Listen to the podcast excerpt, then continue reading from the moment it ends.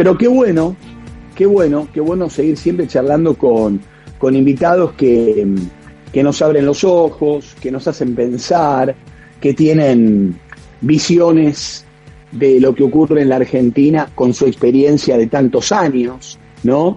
Porque Rosendo Fraga es periodista, es analista político, es historiador, eh, bueno, ha trabajado en un montón de medios periodísticos, lo, lo, vemos, lo escuchamos en distintos programas, siempre invitado. Y la verdad que bueno, porque nunca habíamos charlado con él, al menos yo personalmente, y es un gusto que me doy. Rosendo, Máximo Palma te saluda aquí en, en Milenio y te acompaña. ¿Cómo te va? ¿Cómo andás? ¿Cómo te va, Máximo? Gracias por llamarme. Un gustazo, un gustazo, Rosendo. Y lo primero que te pregunto es, como hombre de tanta experiencia, ¿no? Y que ha recorrido la Argentina de distintos lugares, ¿cómo está la Argentina y el Mundial? Mira, eh, yo diría, lo que uno tiene que asumir es que primero, los mundiales eh, generan efectos, a veces efectos políticos, pero que duran poco.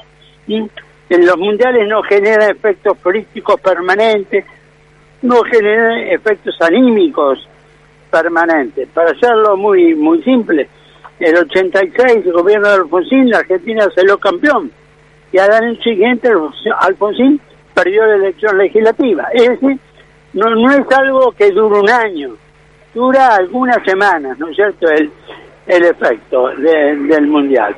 Entonces, yo, y, respecto al mundial, yo te diría que un comentario que te ha dado de índole general. Eh, el mundial se ha transformado en algo parecido a la política. No se puede prever. La mm. inteligencia artificial, el Big Data, para prever la política no sirve. Y parece que los mundiales tampoco. Eh, interesante lo que nos decís, eh, Rosendo, pero a pesar de esto, de esta, de esta situación cortoplacista que nos remarcás bien con el tema mundial, desde los dos sectores que hoy pugnan por administrar el país, están pendientes como locos de que le vaya bien a la Argentina, al menos para estirar un poquito la alegría. Ah, bueno, mira, eso no hay que hacerse ilusiones. No, yo, no hay que hacerse ilusiones. Eh, la realidad, sobre todo cuando las cosas no andan bien, eh, reaparece casi instantáneamente, digo totalmente en un par de semanas, tres semanas, ¿no es cierto? Inclusive Brasil, que es este un país que donde el fútbol importa igual que en Argentina, o a lo mejor un poquito más que en Argentina, los efectos del Mundial, que ha perdido la elección después de ganar el Mundial, ¿no es cierto?, desde este punto de vista. Ahora, esto no quiere decir lo que vos decís, para mí la, los gobiernos sobredimensionan los efectos del mundial, pero es decir, lo sobredimensionan, lo sienten como algo más importante lo que es para su propia supervivencia. Eh, hablaste justo de Brasil. ¿Cómo, cómo cae la, e, e, el triunfo de Lula y, la vuelta al poder? ¿Cómo te parece que, que va a influir en, en la Argentina? Yo creo que en, la, en Argentina ya empezó a influir. Eh, y nuevamente la Argentina le cuesta mucho entender a Brasil. Tú sabés que, claro, el gobierno argentino pensaba que eh, con Lula en el poder, bueno, Argentina pasaba a tener un aliado para todas las cuestiones regionales. Y sin embargo, sin embargo, la presidencia del BID, que fue resuelta hace un par de días, bueno, el que el Lula apoyó el candidato Bolsonaro, con tal de que mm. Brasil alcanzara la presidencia del BID. Eh, Argentina quería que eh, con un cambio ideológico en Brasil, eso iba a generar un cambio en la política de Brasil en este tema. Y sin embargo, Lula privilegió el interés de Brasil por sobre las divisiones ideológicas. Una actitud distinta a la que suele asumir la Argentina. Y nuevamente la Argentina ha sido sorprendida por este giro. que pareció? Lula, eh, Brasil acordando con Estados Unidos y Canadá. Eh, lo que demuestra claramente que, que... de dos a tres cambian todos los turnos y no hay gente ahora por eso sí aquí estamos no, sí decime en la primera. decía que lo, que demuestra claramente que Lula es un animal político, ¿no? Este, más allá de coquetear con uno y coquetear con otro, cosa que acá parecería que el enseguecimiento del discurso no permite tener la cintura que tiene él. Por supuesto, yo te diría que eso es como vos decís, pero te que en, Brasil el interés nacional está mucho más presente que en Argentina, ¿no es cierto? Mm. Y ese es el punto, se antepone el interés nacional a la división política. En Argentina, lamentablemente, no es así. Las divisiones políticas se priorizan sobre el interés nacional. ¿Cómo lo ves, Alberto? ¿Cómo, cómo, cómo, cómo nos queda? ¿Qué queda de Alberto de acá a diciembre del año que viene? ¿Cómo, cómo lo imaginas? Mira, eh, muy difícil. Yo creo que el presidente tiene un año muy difícil. Eh, el último año de gobierno, sobre todo si no hay reelección por delante, y el presidente tiene posibilidad de otro periodo, pero me parece que tanto la economía como la política no hace increíble eh, que lo tenga. Entonces, cuando vos tenés un último año sin, sin posibilidad de reelección, el poder se te hace muy mucho más difícil. Y si además, como en el caso del presidente, hay una figura muy fuerte como la vicepresidenta que está ejerciendo el liderazgo de ese espacio, la situación es aún más difícil. Qué difícil, ¿eh? Qué difícil. ¿Y a la oposición en este momento la ves fuerte para tomar el poder o la ves tan debilitada en sus discusiones internas que se, se resquebraja entre ella misma? A ver, yo creo que si hoy se votará, probablemente la oposición puntos por el cambio sacaría más votos. Pero falta mucho tiempo, ¿no es cierto? Falta mucho tiempo. Y yo creo que la oposición está cometiendo el error de creer que la elección ya está ganada. Entonces, si, la elección ya está ganada, bueno, lo único, que queda por discutir es quién es el que va a ser, quién va a ocupar el, el poder en este sentido. Bueno, yo creo que ninguna elección está ganada un año antes, este, en un año muchas cosas pueden cambiar en materia política y que la oposición debería poner primero la estrategia para llegar y gobernar y después los conflictos internos. Pero hasta hoy no es así. Eh, vos fijate que estamos hablando de discusiones internas, pero no estamos hablando de discusión de proyecto de país, ¿no? Y me parece que eso es lo, lo, lo más preocupante. Pues yo te digo, deberían poner la estrategia para ganar y la estrategia para gobernar. Pero la lucha interna domina. Eh, ¿Sentís que Cristina está preparando un escenario de vuelta y un operativo clamor? Ya, está en marcha.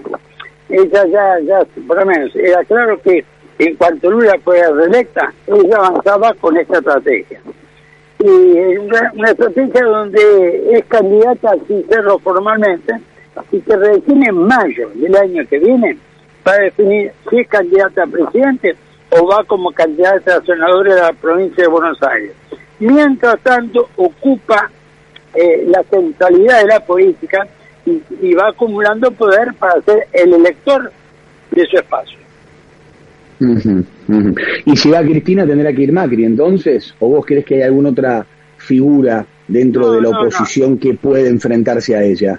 Bueno, no, yo, creo que sí, no, no veo la oposición, es un tema más abierto todavía que el del oficialismo, porque Macri para mí quiere ser candidato, Patricia Bull está lanzada, la recha está lanzada, bueno, en alguna medida el radicalismo también aspira a, tener un, papel en esta, en esta puja.